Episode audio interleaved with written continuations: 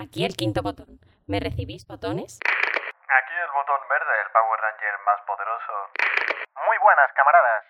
Aquí botón amarillo, preparado. Muy buenas a todos, amigos y amigas. Aquí botón azul. Hola, camaradas. Aquí botón rojo. Más rápido que la luz, siempre a su servicio. Adelante, botones. Comenzamos la retransmisión. Muy buenas, hoy es 3 de noviembre de 2020 y esto es un episodio más del podcast sobre videojuegos de El Quinto Botón. Oh. Mamit. Tiro, Hoy- tiro, Vuelve a ser un día especial, hoy tenemos a los cuatro botones. Botón verde, Chipsman. ¿Ya era el verde? Joder. Esa es mi, cole- esa es mi coletilla, esa, esa era mi coletilla. Botón azul, Yanni. ¡Papi, sí! Botón rojo, Fatalist. Siempre fiel. Y un servidor, botón naranja hoy. Hoy, hoy no. ¿O. ¿A ella? En verdad, tu, tu botón debería ser mandarina. Uh, Oh, sí, eso me gusta. ¿La has pillado? la referencia ahí. mediterránea. Referencia ahí a One Piece, muy bonita. Ay, ay. Eh, Minuto uno, ¿podemos Uh. dejar de One Piece, por favor? No, no. no. En el minuto uno eh, voy a pedir perdón porque creo que los oyentes se están llevando una imagen distinta a la realidad escuchando nuestro podcast. Y es que en el anterior podcast no, no hablamos, no dijimos en ningún momento un papi sí. Es verdad, es verdad. Tengo que pedir disculpas públicamente por este crimen Pero- atroz cometido contra la humanidad. Pero pídelas bien. ¡Pido! ¡Papi, sí! Ay, Dios. Esto resumido en YouTube tiene que trabajar en la esquina contador de papi sí y pone ya por uno. Anda, que ya dos, ya van dos. Porque ha sido el verdad. saludo y este. Y este, este bando, bando. Claro. Mi apuesta hoy es que va- lo va a decir tres veces. Así Pues que fa- ya me falta, que solo, no- me falta solo una, así que. Dilo más veces del tío. Yo creo que vamos a batir récord y Sí, nos sí, vamos sí. a ir a 5 o 6 tranquilamente. Sí. Yo veo la estadística clara, he estado estudiando Big Data esta semana. Yo lo veo bastante. A pesar de que ese Y no es el bueno. tema de. no pasa nada, que hoy tenemos dos temas. Uf. El primer tema, Uf, vuelvo a decir. Aquí no somos 100% serios, aquí lo que buscamos es un rato de tranquileo hablando sobre videojuegos, que es lo que nos encanta. Y el primer tema, a ver si me acompañan los, los- los participantes, es el siguiente. Esperemos que acompañe. ¡Cumpleaños! feliz! ¡Cumpleaños feliz! Te deseamos Y a Eliani 7, papi. cumpleaños 3000. ¡Vamos! Ya está. Este era el tema que yo venía a hablar. Ya el siguiente Claro, el siguiente no importa. El siguiente ustedes ya. Un fiel reconocimiento ahí a nuestro colega Yani. Muchas Ya gracias, chaval. podemos continuar con el podcast. Pero ¿cuántos, tienes? ¿Cuántos ¿Cuántos napolitanos? Revela. ¿Cuántos me echáis? ¿Cuántos me echáis? Aquí con mi Pues, voz. Y años también, sí. Uf. He hecho mm, 30. Se admiten. Abrimos, abrimos encuestas en, en Twitter para que nos respondáis. Anda que no. Y bueno, pasamos al noticiario. A ver, A ¿qué ver. noticias tenemos de esta semana así destacables? Yo no traigo ninguna, lo aviso ya. Madre mía, si empezamos. Pues aquí nuestro querido botón verde quería decir algo. Ya que, ya que soy el, el League of Legends player. Ay, Dios mío, Bueno. por suerte, por desgracia, tenemos un League of Legends Player aquí. Y Bueno, se siente si, si ya orgulloso. tenemos a, otro, si tenemos a otro de- que juega a palabra con D, nombre impronunciable. La D-word, la D-word, ¿eh? Hay muchos juegos buenos que empiezan por D, ya lo sabes. Y, ningú- Sí, y sí, ninguno por- es de por- Ponia. Por eso. Darkest Dungeon tiene 2D, chaval. Doble D, doble sensación. ¿Y Dragon Dorma Daka Ryzen cuántas tiene? Oh, Dios, pues yo cuento 3, pero en mi corazón son 22. Claro. Esa se la traigo preparada, chaval. Hombre. Bien, bien jugado, bien jugado. Me ha gustado. Está bien, pero bueno, eh, League of Legends, como anunció con su décimo aniversario, pues ya sabíamos que iban a traer un huevo, de juegos, empezando por Valorant, luego el juego de cartas, y el siguiente que han mostrado de ellos mismos, no de una compañía externa, como pasaba con, eh, con esta especie de historias de Sound que manejas a, a Echo, pero no se sabe más nada de ese juego. han enseñado el teaser de The Ruined King. El rey arruinado en el juego de League of Legends es un, es un arma, un ítem que puedes comprar. Pero obviamente tiene su, su backstory, como todo. Y este, entre los proyectos, si no me equivoco, era el F, ¿puede ser? Sí. Lo pasaste por ahí, ¿verdad? Vale. Este es el proyecto F, que es un juego RPG. Por ahora se han enseñado seis personajes, a saber si habrá más, supongo que sí, que tenemos a Pike, Brown, Mi Fortune, Yao y Ari y Yasuo. El teaser, desafortunadamente, pues... Ari, pero con una H en medio. Ah, entonces no. El teaser, desafortunadamente, pues no enseña gameplay, simplemente muestra los personajes que va a tener este juego y enseña el- la ambientación, que va a ser en, Bil en Bilgewater. Eh, que supongo que será la ambientación mundo- más del mundo, Un sí. mundo de. Vale. Una, una zona así, digamos, de piratillas. Piratillas Vale. y seres marinos. Un poco de Cthulhu de por medio también, quizás. Y supuestamente, pues saldrá. Dime. Eso es peligroso, ¿eh? A ver si Ya, ya, ya. en condiciones de Call of Duty. Call of XD. Duty. Call of Duty. Sacan las AK-47 de repente. Rigurosísimo. Y bueno, y el juego supuestamente está previsto para 2021 y sale pues, para todas las consolas, básicamente. Play 4, 5, las dos de Xbox, Switch y Steam y Epic, al parecer, en teoría. Y obviamente será gratuito.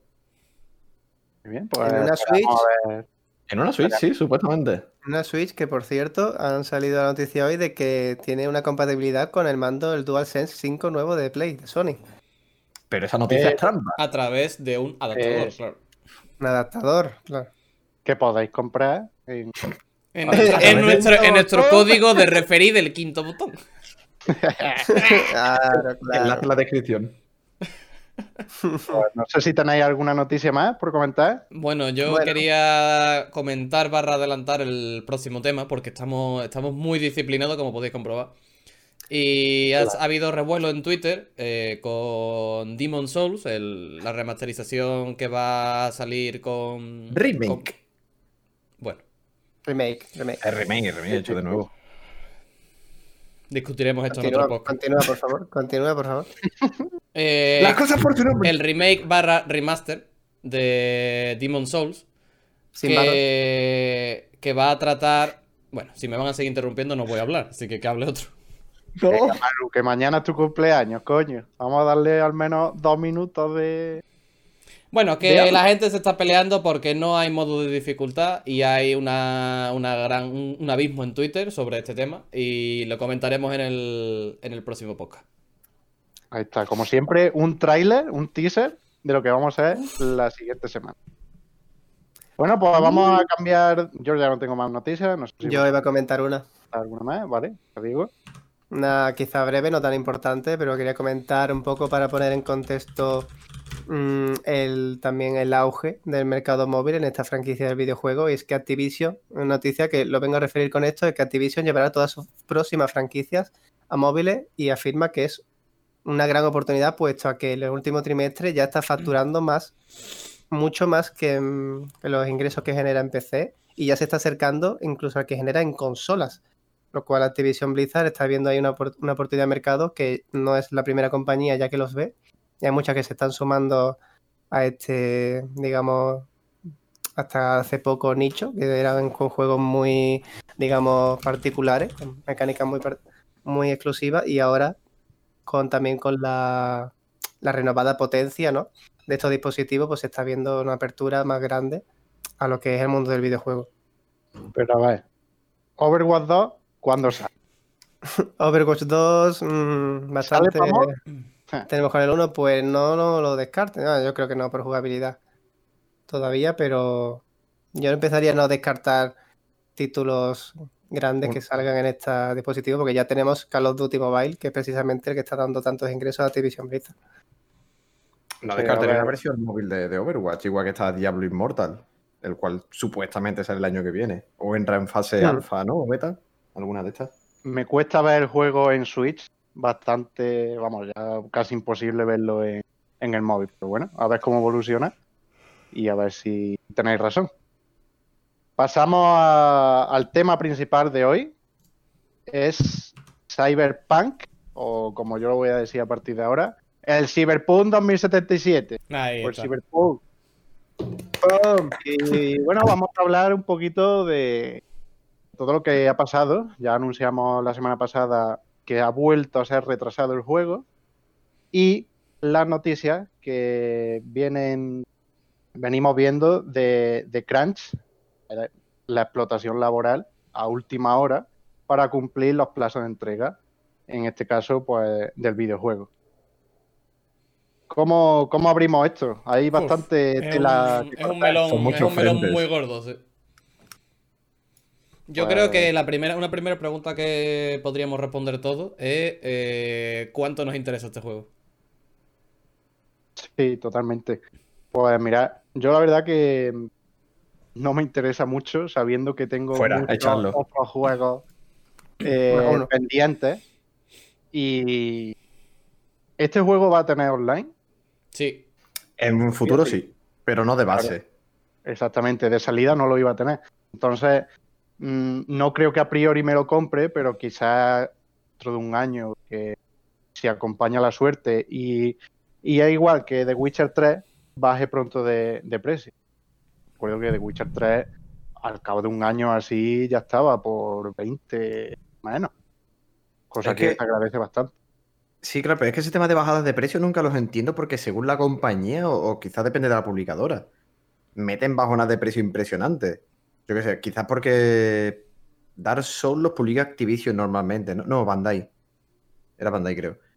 Dark Souls, por ejemplo, cuesta un huevo que bajen de precio. Incluso Sekiro hoy en día lo sigues encontrando por 36 o 40 euros. Sí, depende de la distribuidora, ¿no? Lo que está Sí, creo sí. creo que sí, que depende de ellos. Por eso, porque The Witcher bajó mucho de precio en un año. O sea, hoy en día te lo encuentras ya a 20 euros con las dos expansiones, o incluso a menos. Incluso menos, menos. ¿eh? Una oferta de Eh, 15 pavos fácil. El tema, yo creo que la pregunta de, de Yanni va más dirigida a, ahora que sabemos todo lo que está pasando del crunch y demás, si seguimos teniendo las mismas ganas o no. A mí se me quitan un poco, la verdad, pero seguramente jugaré igualmente. A ver, es que es algo inevitable. O sea, Dime, casi, casi. Es, algo casi inevitable. Como comentaba, como siempre se ha comentado, rollo. Antes no sabíamos, no sabemos qué pasaba detrás de las cámaras de un juego. No, no conocíamos a quién estaba haciendo ese juego, cómo lo estaban llevando, los problemas que estaban teniendo para hacer ese juego. Y hoy en día, pues, tenemos la, tenemos internet y, y sale toda la luz. Pero teniendo en cuenta que cada vez los costes de producción, todo, todo, obviamente todo tiene que crecer más y más y más y más. Mira, Naughty Dog, otro gran ejemplo de cómo lo han liado con el crunch. Y Cyberpunk, sin embargo, se han dado. Y, y eso con así Sony le da bastante carta blanca a Naughty Dog. Es de los que los tiene, los tiene mimadísimo rollo. A ver, ¿querés dinero? Coge todo lo que quieras. ¿Que tardáis claro. 20 años en hacer juego? Adelante, sin problema. Con los ingresos que les hereda no me extraña tampoco, ¿no? Los titula- titulazos que saca Naughty Dog siempre. pero siendo exclusivos. Entramos ya a otro. ese es, es tema para otro podcast, desde luego. Ese para, para 2021. No para, no para. Yo No, lo que creo como- es que es lo que dice Chipman, que ahora está muchísimo más visibilizado gracias a la época que vivimos, pero creo que creo que tiene razón en que es inevitable, pero eso no es excusa para hacerlo. O sea, No, no, obviamente. es inevitable porque la industria eh, está a un ritmo devorador, porque mm, yo no creo que el crunch eh, lo quieran hacer sí o sí. Creo que es que está obligado por el contexto y entonces como que se ha normalizado en la industria, o esa es la impresión que dan cuando hablan de los que trabajan dentro de ella, se ha normalizado el hecho de que cuando queda un mes para el plazo hay que poner, hay que trabajar todo, la- todo el día. En Rockstar eh, fue la otra compañía que ha tenido ya bastantes polémicas en relación a esto. Y la verdad es que es un tema tenso. Yo la respuesta a la pregunta que ha formulado eh, Sergio, um, yo sí tengo ganas de jugar, tengo bastantes ganas de, jugarlo. Pues creo que Witcher 3 también, vamos, lo creo porque no es verdad que no había ningún informe, pero estoy seguro de que también hubo crunch de por medio, en mayor o menor medida.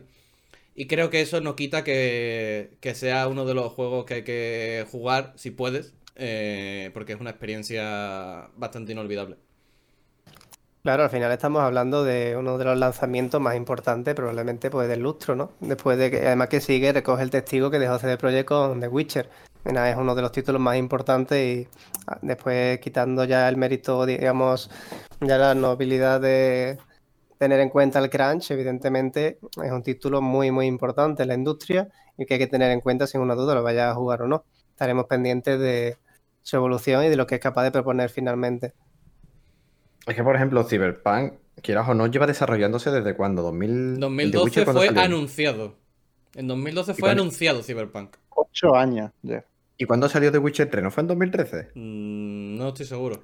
Pero... Mentalmente sigo pensando que es 13. A ver si, a ver, que los monos trabajen, los monos de la oficina, por favor. A ver, momento, momento. Bueno, mientras yo voy hablando, lo dicho, Cyberpunk lleva mucho tiempo en, desarrollo y obviamente han intentado estirarlo todo lo posible para intentar evitar el crunch. Pero llega a cierto punto en el que obviamente, eh, en el momento que The Witcher 3 salió... 2015. 2015, ay su puta madre. Grande mono. Eh... mío. Eh, ya perdí el hilo, me cago en la puta. No pasa nada, tú puedes. Que desde que salió el Witcher, ¿qué pasa? Eh, a eso, eh, CD Projekt se ha vuelto, o sea, de repente a pegarle tirones. Es como un youtuber cuando gana un millón de mm. suscriptores desde un suscriptor. De hecho, a, raíz, de lo que estás comentando, es interesante lo, eh, la noticia esta de las acciones de CD Projekt Red caen un 25% tras el retraso de Cyberpunk 2077. Decía aquí, me la leí así por encima, y decía que antes de esta caída había superado a Ubisoft en, el, valor de bolsa. Y es bastante impresionante teniendo en cuenta que el número de, el número de licencias de CD Projekt Red es uno. De Witch. Literal. Con una licencia y otra anunciada durante 8 años, había superado una compañía que, como señala aquí el artículo de Vandal, dice, tiene Assassin's Creed, Far Cry, Watch Dogs y Rainbow Six de las destacadas y eh, vigentes, porque también tiene Rayman, ahora va a sacar un remake de Prince of Persia, en fin. Mm, estaba superando una compañía, digamos, de la, de la vieja escuela, del viejo mundo, por decirlo así. CD Projekt, digamos, es una nueva generación. Y ya estaba superando en bolsa a, Ubisoft, lo cual dice mucho de una y poco de otra. CD Projekt que mm, yo no sé vosotros, pero cuando empecé a escucharlo, para mí era como una compañía indie, ¿no? De hecho, de hecho son los que llevan GOG, Claro, sí, son los que llevan Go. Es como... Entonces, son, son indie 100% en el sentido de que la filosofía que ellos han tenido con los videojuegos y las ofertas y las plataformas siempre ha sido de juegos pequeños. En plan, baratos o retros. Eh, GOG tiene muchas ofertas de juegos retros antiguos. Y hace poco sacaron una mini colección discutible sobre Metal Gear y Konami. Otro podcast. Yo sí Ay, papu. Se acumula, se acumula. Madre. Nos faltan semanas. Lo que no sé entonces, ¿cómo ha podido generar tantos ingresos? Porque ya Cyberpunk, Cyberpunk es un juego triple A, podemos decir. Sí, por supuesto, y, The Witcher 3. ¿Cómo ha podido generar tantos ingresos? Yo creo que han tenido. O sea, GOG tenía los suficientes ingresos. A ver, no, no sé los tiempos, tendríamos que investigarlo, sería interesante. Pero creo que con GOG, con la, con la plataforma, financiaron, o viceversa, no sé, no sé qué fue primero, si el huevo o la gallina, financiaron The Witcher 1, que es un juego bastante deplorable, por cierto. Y creo que en lugar de hacer cinco o hacer dos sagas nuevas más, o tres sagas nuevas más, o cinco sagas nuevas más, dijeron, vamos a hacer Witcher 2, pero bien. Y entonces mm, se esforzaron muchísimo y The Witcher 2 a día de hoy sigue siendo un juego que está por encima de su generación en, el tema gráfico. Eh, y es un juego también que no aspiraba tanto. O sea, gráficamente sí, era muy impresionante, pero jugablemente la historia rondaba entre las 20 y las 30 horas. Es que en Witcher 3, digamos que tiraron la casa por la ventana y dijeron, bueno, vamos a hacer un mundo abierto, vamos a intentar representar el vasto mundo de, de Sapowski y vamos un juego de 100 horas con sus expansiones. La verdad es que es bastante llamativo. En esto de estar por, por delante, por encima de su generación, podríamos relacionarlo un poco con las consecuencias que se dan, que dan CD Projekt a motivo del retraso, ¿no? De los dos retrasos que han anunciado. Eso es interesante. Yo tengo una teoría, pero hablamos otro primero. Ah, yo eh, solo voy a decir una cosa. Didi. Las consolas solo retrasan el verdadero progreso en todo el videojuego. Y hasta aquí puedo decir. Botón verde. Antes de decir, Sony, hijos de. Cortarme, por favor. Se lo llevan, se lo llevan. Vale, botón, verde no está disponible, así que te toca. ¿Cómo pasa el testigo? Em, Bueno, lo que iba a comentar era eso, en plan, en relación también, volviendo un poco al tema de Crunch y to- todo el tema de las prestaciones técnicas que, que tienen que, seguir hoy en día las, grandes producciones a la hora de elaborar, desarrollar un videojuego y que es lo que influye después en ese gran cúmulo de horas que se produce, sobre todo ya en los últimos, en los últimos procesos de producción, donde dicen, mm, llega a un punto en el que dicen ya no damos abasto. ¿no? Estaba viendo antes un poco de reflexión en torno a, digamos ya, la necesidad de llegar a, lo voy a relacionar un poco con el gran, el hiperrealismo en los videojuegos. En un juego, por ejemplo, que han, se han, salido noticias en las que han abusado de crunch, como es, por ejemplo, Re- Red Dead Redemption 2. Mm, ¿Hasta qué punto es necesario llegar al nivel de detalle en el que se le encojan los cojones a un caballo por frío? ¿Vale? Mm, Teniendo en cuenta después, ¿no? Porque si tú dices en plan, vale, hemos llegado bien a un proceso de producción, nos han sobrado tiempo, vamos a incidir, ¿no? En detalles, en cosas técnicas, en parpadeo de los ojos, que se dilaten las pupilas, en detalles así muy técnicos, pero ¿hasta qué punto esto es realizable teniendo en cuenta mm, ese nivel de explotación laboral, no jornadas semanales de 100 horas, gente que ha tenido que vivir en la oficina prácticamente, ¿no? Mm, ¿Hasta qué punto lo veis lógico? Yo sí, tengo que defender eh, ese de- nivel de detallismo. En el primer lugar, porque creo que en el caso de Red Dead Redemption 2, que lo estoy jugando y estoy no analizando, sino dando mis impresiones en nuestro blog del quinto botón, ah, creo que este nivel de detallismo eh, ayuda muchísimo a la integración del jugador en un, en un videojuego. Sobre todo, creo que suele pasar en, en juegos de mundo abierto o juegos que quieren dar una sensación de escenarios abiertos porque esos detalles son los que te integran realmente. Y en relación a esto, es totalmente cierto que el crunch está mal, sea para, por, para- por el motivo que sea, sea para crear un mundo abierto detallado, sea por lo que sea. Y aquí entra a la noticia, una de las noticias que salió hace una semana y media o dos semanas eh, relacionada con Cyberpunk, que explicaban cómo habían logrado sincronizar no solo los labios, sino eh, los gestos de toda la cara, incluido el cuello, a 10 idiomas distintos. Y claro, yo lo digo así y parece que, el crunch era por eso. Pero es que han conseguido eh, desarrollar una inteligencia artificial que realiza todo ese trabajo. Entonces yo lo que defiendo, si se, si se pudiera lograr, que yo creo que sí, en el futuro, es que toda esta carga de detallismo y de animaciones, etcétera, se llegue a lograr mediante una inteligencia artificial que al final estará programada por gente, pero esa gente trabajará menos tiempo que si lo tiene que desarrollar una a una, porque no quiero pensar, como decía el, el vídeo de Eurogamer, no quiero pensar en el trabajo que ha tenido que realizar eh, una persona para animar una animación facial de, una de un personaje y así con todos, etcétera, etcétera, etcétera. Mm, todo ese trabajo se ha reducido gracias a una inteligencia artificial. Entonces yo creo que el nivel de detalles de los testículos de- del caballo es verdad que eh, narrativamente no te da eh, nada, entre comillas, porque pero te da esa inmersión que hace que el juego, por cierto, tenga un encanto bastante, bastante particular y creo que va, eh, va a ser mm, mejor que GTA V. ¿Hasta qué punto te fijas en los cojones del caballo cuando juegas en Red Dead Redemption? Es que. Pasan horas y horas y horas. Tú ima- imaginaos la noticia de programador de, de Rockstar lleva a su familia dos semanas porque está programando los cojones de un caballo. Hombre, pues claramente dos semanas no va a tardar. Orgulloso. En vez de. Bueno, pero es un ejemplo, es un ejemplo. Ya, pero un, es un ejemplo manipulado familia. y extremo, porque no va a ser para los cojones. Los cojones es, es la mota de un gran problema, no es el problema, creo yo. Los cojones no son chicos, precisamente, de un caballo. Lo he dicho por Don Comedia, tío. nu- Nunca olvidamos a, a Don Comedia. Oh. Don Comedia. No, pero con, con respecto a Red Dead Redemption también quería enlazar obviamente a The Last of Us.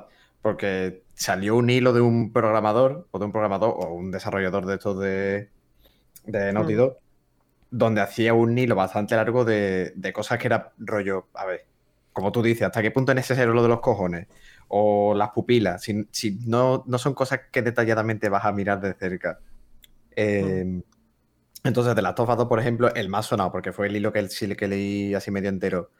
Los personajes, al menos Ellie y Abby, eh, los dos que controlas normalmente, evitemos spoilers, eh, ambos personajes tienen un sistema de respiración para según qué situación. O sea, estamos hablando de que respiran de una manera cuando andan normal, que si cuando corren es diferente, que si cuando corren saltando, cuando corren recargando, cuando corren después de tirar esa suerte. O sea, era como. Pero ¿quién se va a fijar en el sistema de respiración del personaje? ¿Con que me haga un. Claro. se relaje? No voy a notar esos matices. Pero Yo- también a mí me, me encanta eso, porque yo recuerdo ese hilo y, y- y el tema de, de- de- del sonido, ¿no? Que también había un problema, un Sí, problema, ¿no? Que como que, que el los sonidos también los creaban muy distintos, que había muchos procesos con el sonido. Yo, personalmente, creo que todo eso suma, pero que el problema no es el hiperrealismo, sino los plazos de la industria de esto hay que entregarlo este día Claro. para que entre en el año fiscal, porque si no, no produce unos beneficios, etcétera, etcétera. Yo creo, yo personalmente, esto es muy personal, yo preferiría que Cyberpunk, bueno, Cyberpunk ha tardado 8 años, me parece que es lo que tendría que tardar un juego de su talla, sinceramente. Es que, claro, aquí luego entra obviamente que el hecho de que Cyberpunk, al haber ganado tanta fama y tanto dinero al, después de The Witcher 3, obviamente ahí ya hay gente que, que ha metido dinero. Ahí, ahí ya hay inversores, ahí hay gente claro, que está. al final no por estamos encima en el de- sistema, sí.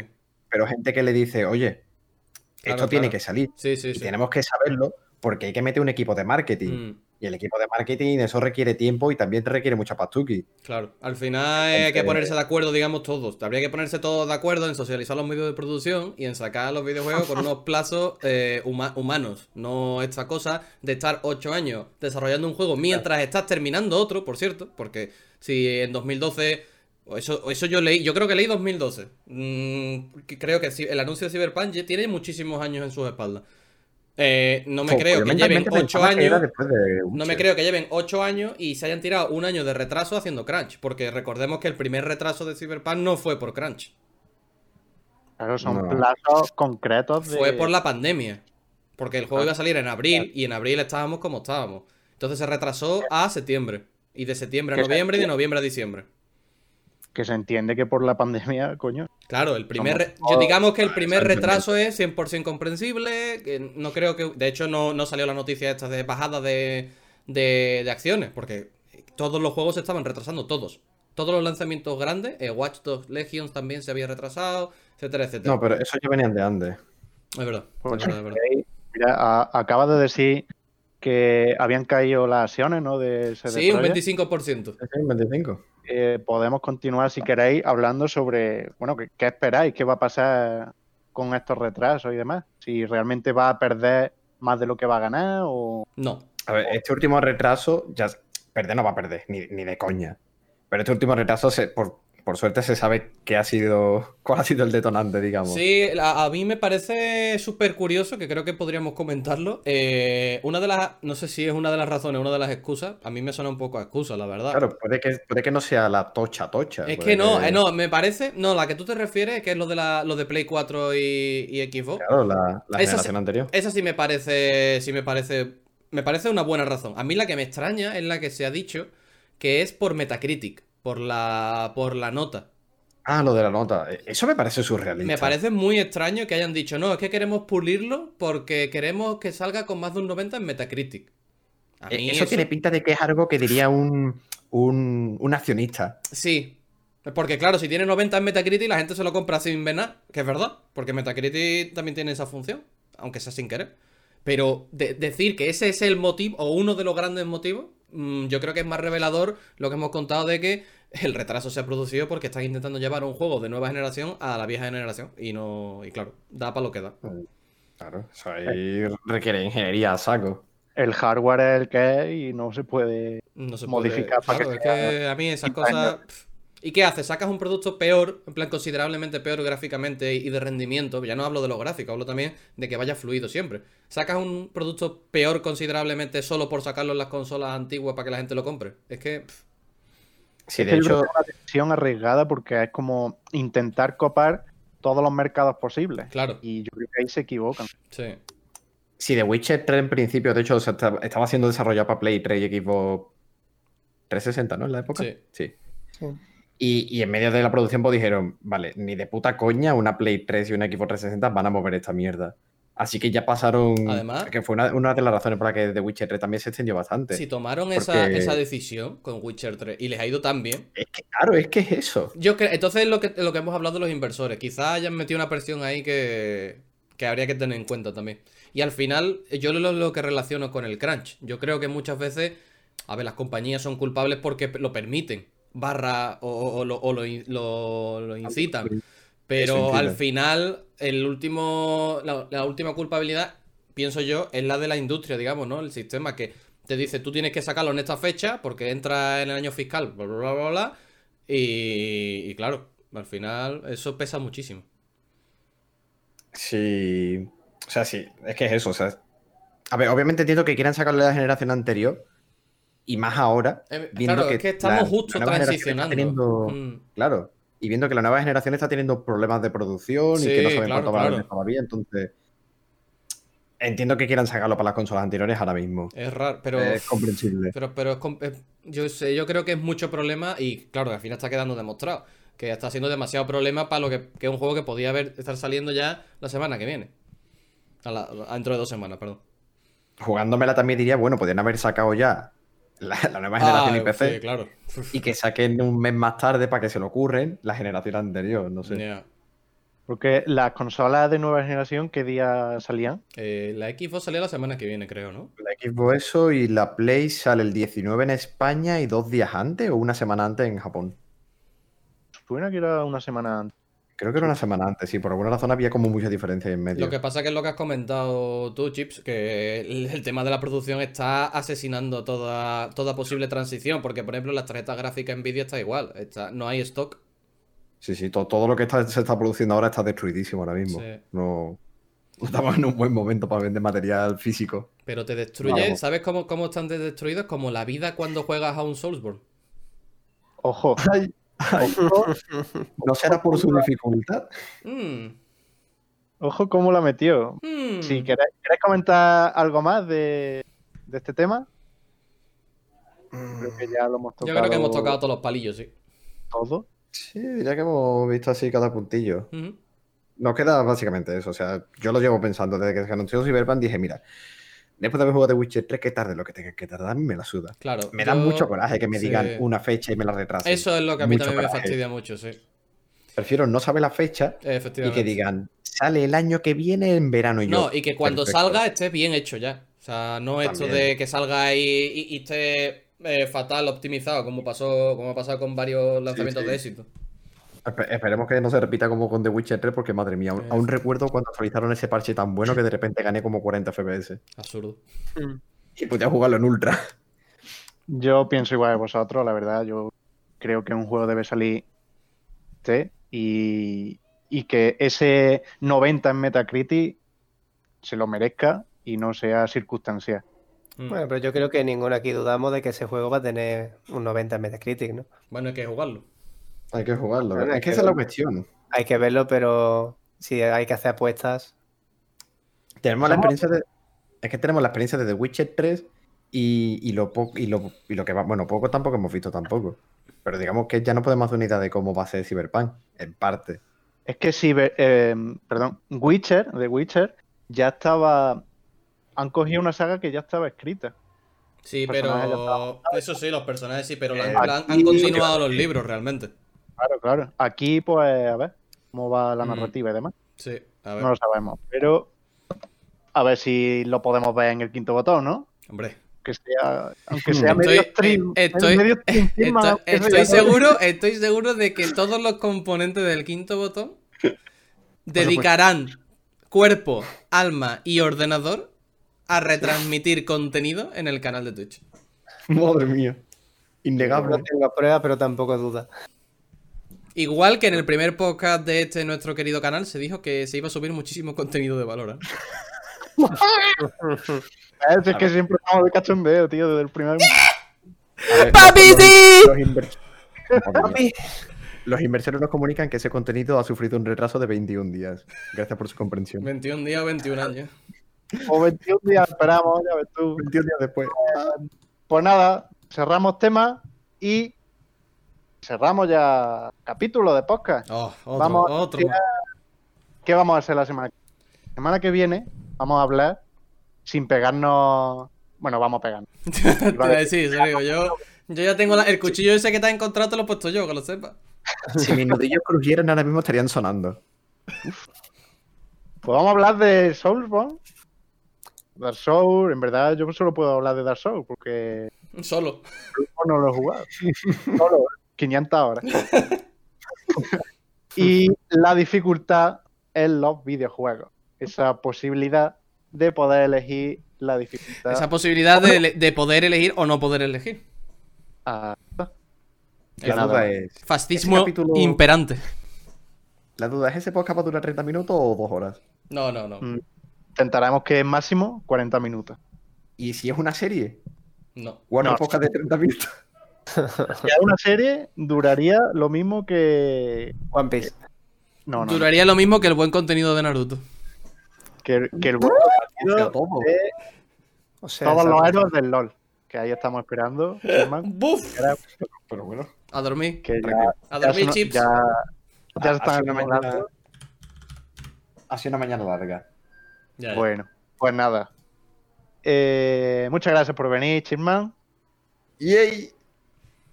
Muchas gracias es por estar por aquí también, Yani. Ah, Uf. Ya está, es que es suficiente. Me esperaba un papi sí. el papi se lo grita También, la verdad. También.